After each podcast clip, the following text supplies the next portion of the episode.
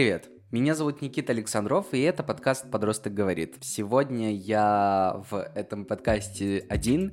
Я искренне рад э, возможности наконец-то пообсуждать очень важные, ценные вещи, которые меня очень сильно волнуют в формате одиночной беседы. И кажется, этого мне очень не хватало, потому что последняя одиночная серия с 17 жизненными уроками за 17 лет жизни вышла больше месяца назад.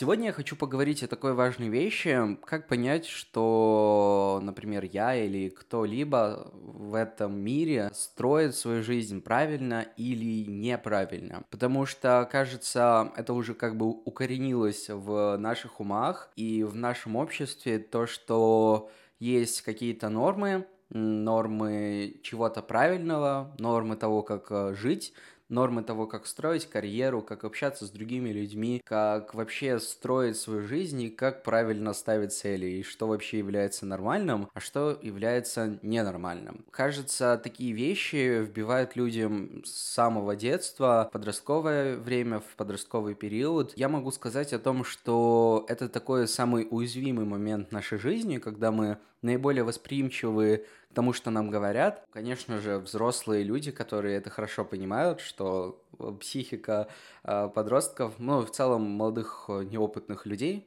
она порой может быть пошатанной, не окрепшей, и, соответственно, ее можно как бы трансформировать так, как взрослым, собственно, и угодно. Это очень большое влияние родителей, очень большое влияние общества, каких-то общественных установок, каких-то стереотипов, которые даже несмотря на то, что современное молодое сообщество людей становится более свободным, более толерантным, независимым, свободным от стереотипов, остается все же некоторое общество людей, которые пытаются нас ограничивать, ну, нас, э, я говорю про тех людей, которые сейчас э, на пути такого роста, скажем так, даже и физического, и психологического, ну, в общем-то, я говорю про подростков, которые как бы не дети, но при этом как будто бы и не совсем взрослые, потому что, возможно, они не начали свою самостоятельную жизнь и только вот на пути к тому, чтобы стать самостоятельными членами этого сообщества. И на самом деле я сейчас думаю о том, что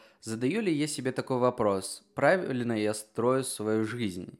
Я думаю о том, что скорее раньше, когда я жил с родителями, когда меня окружали а, люди, как бы одобренные моими родителями, которые обязательно будут соответствовать вот этим вот жестким требованиям, конечно же, я не особо задавался таким вопросом, потому что я не то что был очень свободен но с точки зрения мышления и с точки зрения выбора. Сейчас, когда я уже могу сказать что я полностью автономен не только уже с финансовой точки зрения от своих родителей, но и с точки зрения выбора каких-то своих решений, какого-то своего внутреннего самоощущения, у меня скорее возникает вопрос, а вот что я буду делать, чего я хочу от этой жизни. Но, наверное, у меня не возникает вопроса, правильно ли я строю свою жизнь. И в течение этого эпизода подкаста я хочу тебе еще объяснить, почему, по моему мнению, вопрос как понять, что я строю свою жизнь правильно, это абсолютно некорректный вопрос, который может испортить э, человеку жизнь. В общем-то, продолжая слушать, я дальше начинаю обсуждать эту тему очень-очень подробно.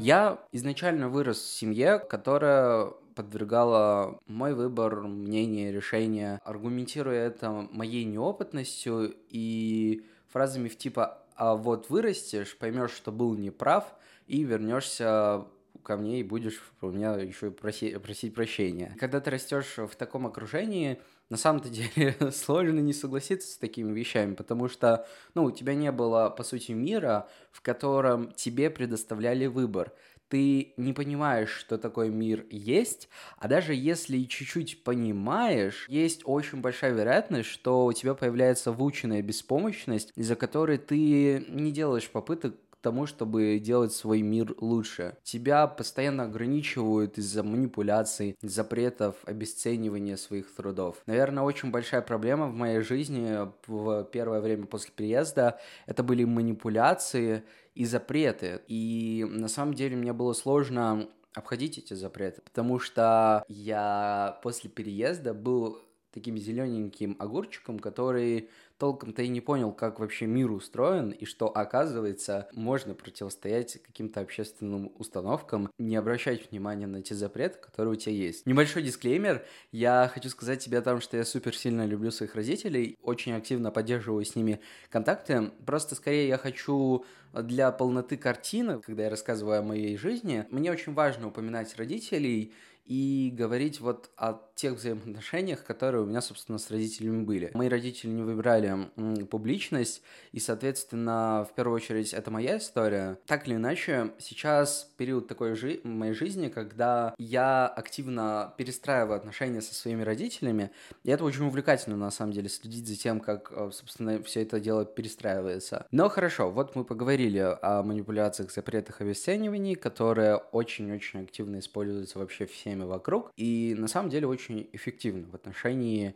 а, неопытных а, подростков с неокрепшей психикой. И как, в общем-то, с этим бороться? Но прежде чем я об этом буду сейчас а, размышлять, я хочу ответить на такой вопрос себе. Вообще, кто должен устанавливать нормы правильности и неправильности наших решений, действий, поступков? На самом деле, я всегда придерживался такого мнения, что пока мы не переходим личные границы других людей, и невредимые, не знаю, морально, физически, как-то психологически, когда вот, вот есть конкретная личная граница другого человека, и все, мы за нее не заходим, то мы вправе делать абсолютно все, что нам только захочется. И, конечно же, это мнение не обретет никакой абсолютно поддержки от, например, моих родителей. Почему так происходит? Конечно же, потому что общество не заинтересовано никаким образом, чтобы подростковое сообщество становилось более свободным. И кажется, это такая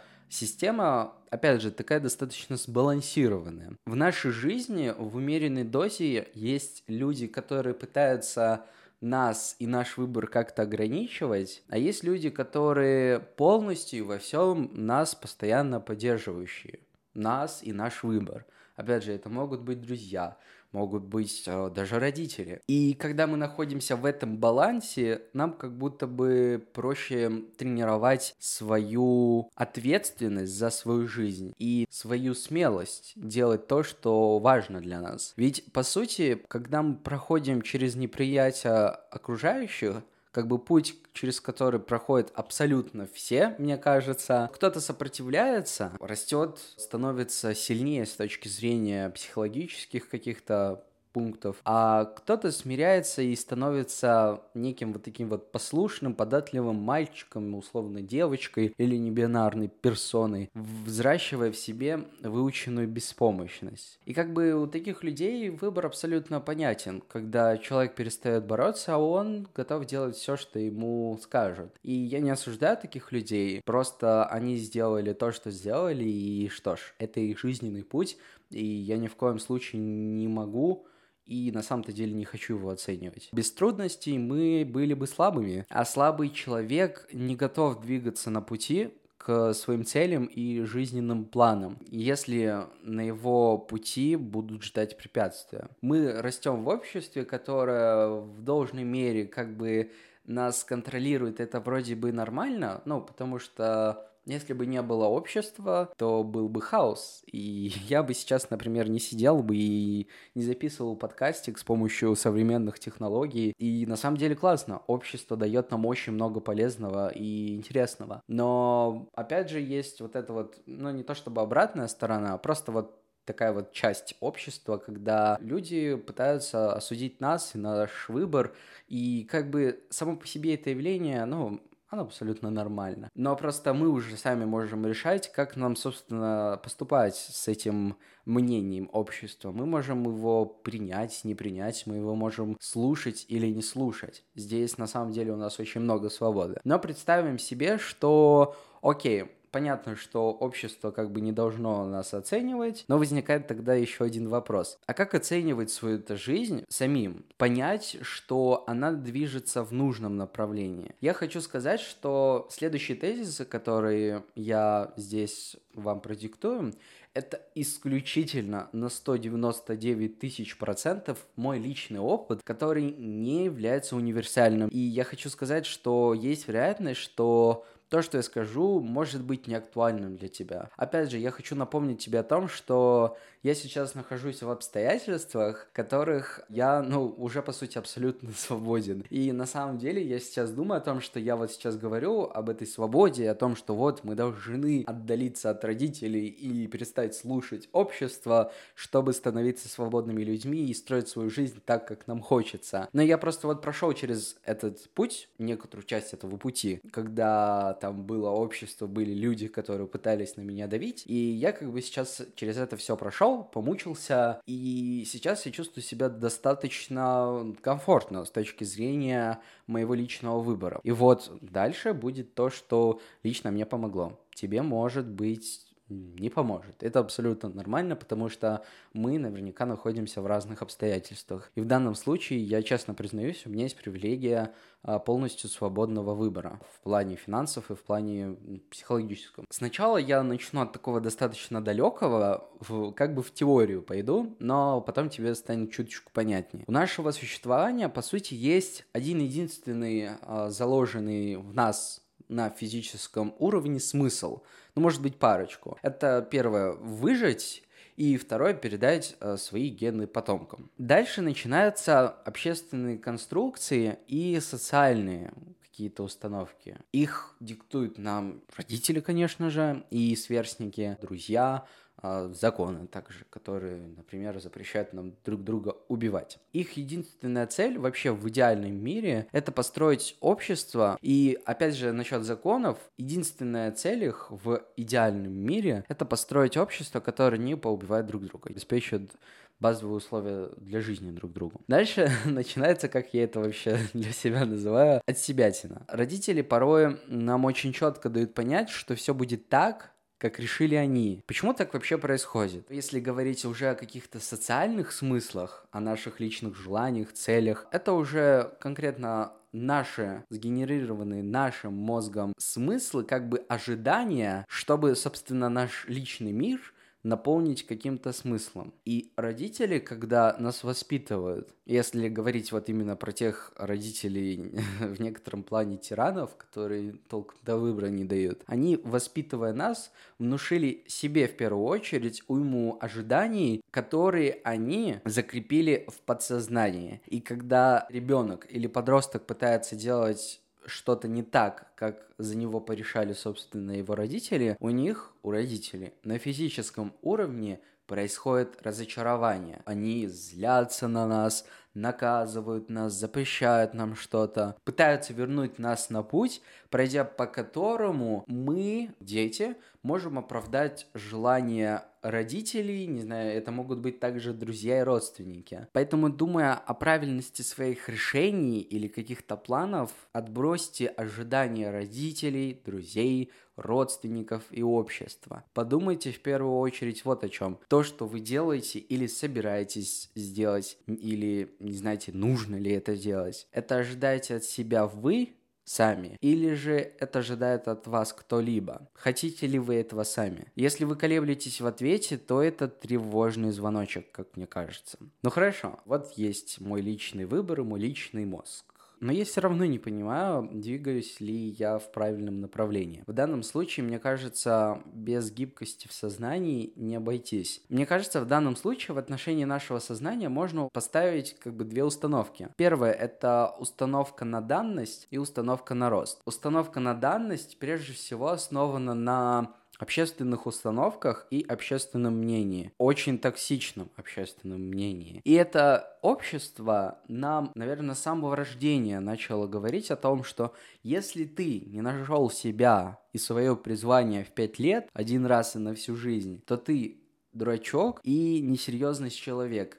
И с тобой, вероятно, связываться не стоит, и таких людей вообще, как ты, несерьезных быть не должно. И у человека, который чувствует на себе эти установки, у него складывается ожидание, что люди находят свое призвание обязательно в раннем возрасте и обязательно раз и на всю жизнь. И когда вдруг происходит так, что, например, мы вот сидим за столом и думаем в свои 17 лет о том, что мы никчемные неудачники, потому что мы не определились со своим, своей профессией. И вот в итоге результат. Большинство подростков проходит через тот этап своей жизни, когда они сидят и думают, что они никчемные создания, потому что Мало того, что они не понимают вообще, чего они хотят, они еще не уверены, что это на всю жизнь у них будет. И это приводит к тому, что подростки становятся еще более несчастными. Это, знаете, как будто бы по какому-то кругу замкнутому происходит. Ты не определился со своим призванием, ты никчемный дурак. Но дело в том, что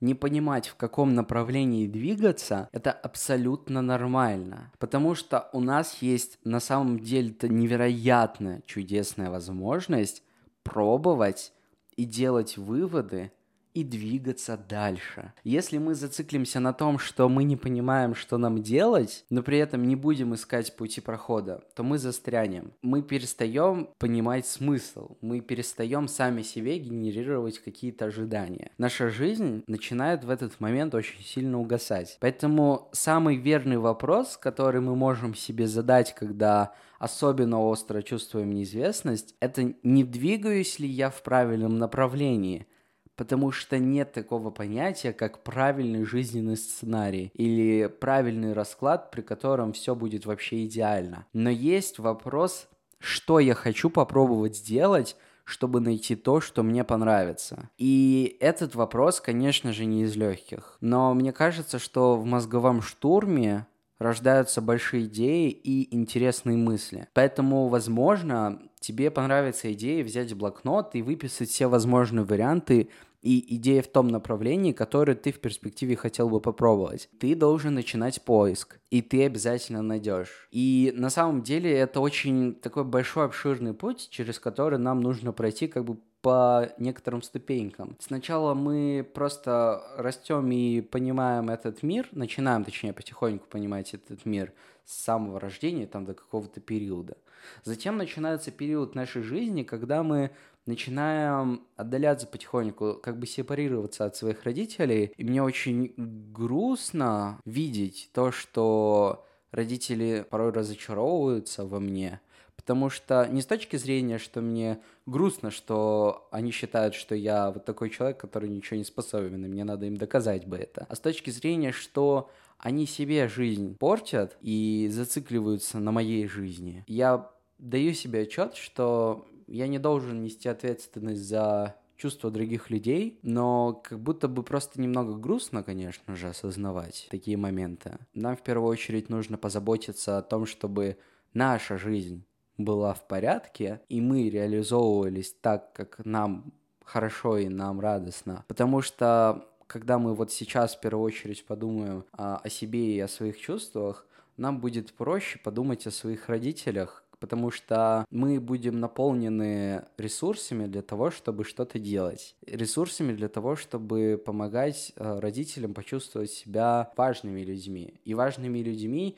не потому, что их там дети поддерживают, а в первую очередь потому, что родители — это в первую очередь тоже люди, и люди, у которых есть возможность делать тоже свой свободный выбор и быть абсолютно свободными в том, как они будут строить свою жизнь дальше. И тогда родителям будет проще реализовываться самим дальше, не зацикливаясь при этом на жизнях своих детей, как мне кажется. Странно порой, что родители не осознают порой каких-то простых вещей, и при этом не хочется их чему-то там учить, Хочется, чтобы они сами свою жизнь строили, и мы, дети, не были как бы для них учителями, которых, собственно, родители не просили.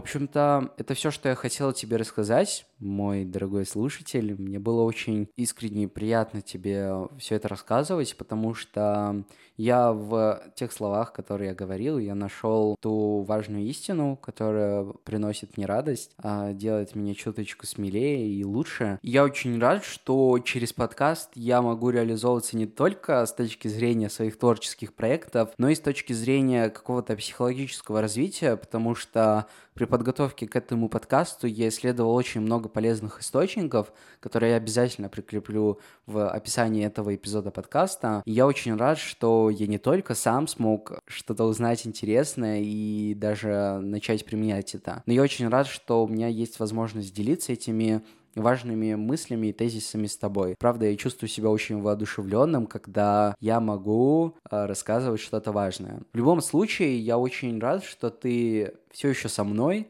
что ты слушаешь мой подкаст, что ты рядом. Спасибо тебе большое за твою поддержку. Для меня это невероятно важно и ценно. Если у тебя будет свободная минутка, то, пожалуйста, оставь комментарий к этому подкасту в Apple подкастах, оставь свой отзыв, поставь оценку или оставь комментарий или оценку в любом другом подкаст-приложении, где такие операции можно выполнять. Мне будет супер приятно получить твою поддержку, потому что твой отзыв помогает другим людям узнать о том, почему этот подкаст стоит слушать и почему он может быть другим людям полезен. Спасибо тебе огромное, что ты поддерживаешь меня. Я прощаюсь с тобой до ближайших времен. Я желаю тебе хорошей недели. Надеюсь, у тебя все будет в порядке. И до скорой встречи. Пока.